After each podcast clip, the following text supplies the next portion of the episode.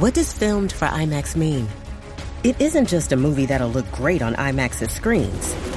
It means that hiding from a sandstorm feels like fear in every flicker. And every triumph is felt in every sound wave. And the things we've only imagined, you can truly experience those too. That's what filmed for IMAX means. Get tickets to experience Dune Part 2 now and IMAX's exclusive expanded aspect ratio.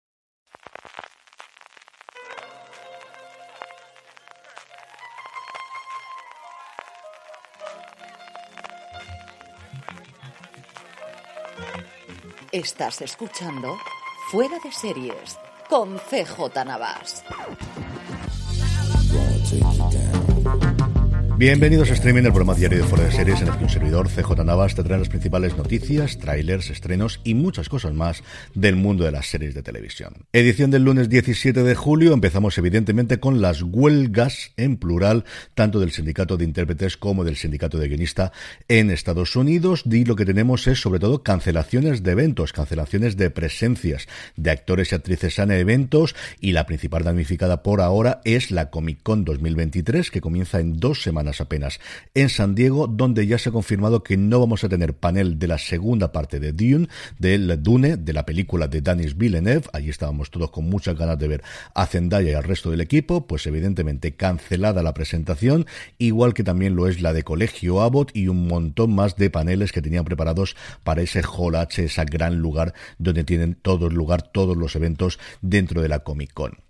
Hoy lunes se espera que haya muchísima ajuste de calendario de próximos estrenos, porque claro, aunque tengas la película terminada, lo que quieres es poder promocionarla y hay muchas películas que las cadenas, que las productoras sobre todo, y que los estudios no quieren estrenar o si pueden evitar, intentarán no estrenar si no pueden contar especialmente con sus estrellas para promocionarlas. La mitad de ellas, por cierto, estaban en Wimbledon el pasado domingo, ayer mismo, viendo cómo ganaba Carlos Alcaraz su primer torneo en hierba en Londres. Eh, lo que os digo, la cosa está tremendamente revuelta, no tiene pinta de que se vaya a arreglar pronto y a ver qué ocurre en los próximos días. Y mientras esto ocurre, una de las cosas que pueden funcionar muy bien en los próximos tiempos son las series documentales y en este sentido ya tenemos quién va a ser el equipo protagonista de la nueva temporada de Hard Knocks, la serie documental que todos los años la HBO hace siguiendo a un equipo de la NFL, del fútbol profesional americano. Y yo creo que para sorpresa de nadie HBO ha elegido, porque además la HBO puede elegir y el equipo no se puede negar si no ha salido en los últimos años en la serie documental a los New York Jets con su nuevo quarterback a la cabeza Aaron Rodgers recién llegado de Green Bay. En cuanto a fechas de estreno, la verdad es que tenemos unas cuantas. Por un lado, Men in Kilts, la serie protagonizada o el documental que al final protagonizan Sam Heughan y Graham McTarvis en esta segunda temporada. Se van a Nueva Zelanda y va a llegar en este agosto. No, no tenemos fecha, que esto es de Movistar Plus y ya sabéis cómo se la suelen jugar para estas cosas. La que sí tiene fecha es otra serie documental llamada Glee, la serie maldita, que se va a estrenar en Warner Televisión el próximo 2 de agosto. Son tres episodios que abordan las distintas tragedias que rodearon a una serie que en su momento fue todo un fenómeno cultural, os lo puedo asegurar que yo estaba allí y lo recuerdo perfectamente. Después de su emisión en formato maratón el 2 de agosto a las 10 de la noche, estará disponible en Warner TV Now y yo creo que no tardará mucho en llegarnos también a HBO Max. Y un poquito después, el 11 de octubre, nos llegará a Prime Video a Warnes, la nueva película protagonizada por María Pedraza, Pedro Alonso, Oscar Jaenada, Carlos Scholz y Lela Loren.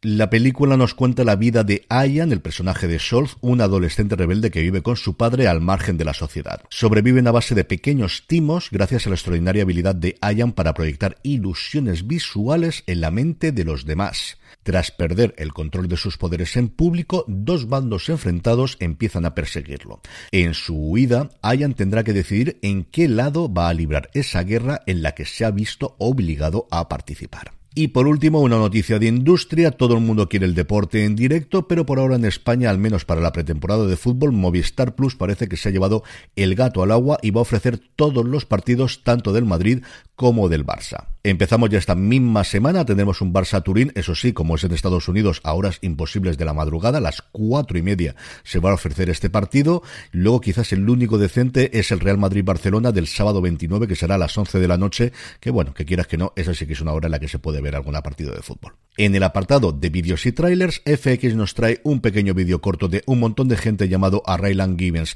Marshall o directamente Ryland, cosa que siempre es bien. Las series estén en Estados Unidos esta misma semana. Veremos lo que tarda aquí a llegar a España. Yo entiendo que septiembre, octubre, que es lo habitual en el caso de las series de FX barra Hulu y su llegada aquí a Disney Plus a nuestro país. HBO, por su parte, nos ha mostrado un tráiler de El Chico de Oro, de Golden Boy, la historia de Oscar de la Hoya, que me ha gustado mucho, mucho, desde luego, y es una serie que tengo muchas ganas de ver. Y sin dejar el deporte, Netflix ha mostrado los cinco primeros minutos de Quarterback, su serie que sigue a tres quarterbacks de la Liga de Fútbol Americano, que ya está disponible completa en la plataforma y que yo vi completa durante este fin de semana.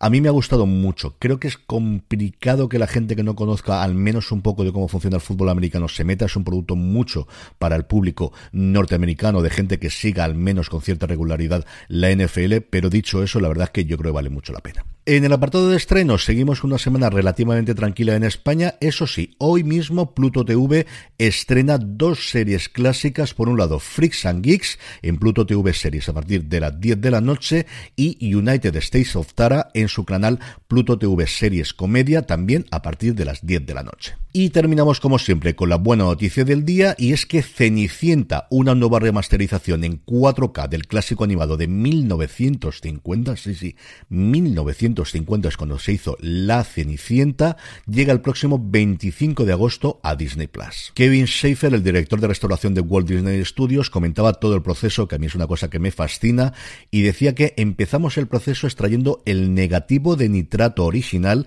de la biblioteca del Congreso de los Estados Unidos escaneando los registros en color de exposición sucesiva en 4K. Después hicimos una limpieza para eliminar la suciedad y el mayor número posible de efectos de sonido no deseados.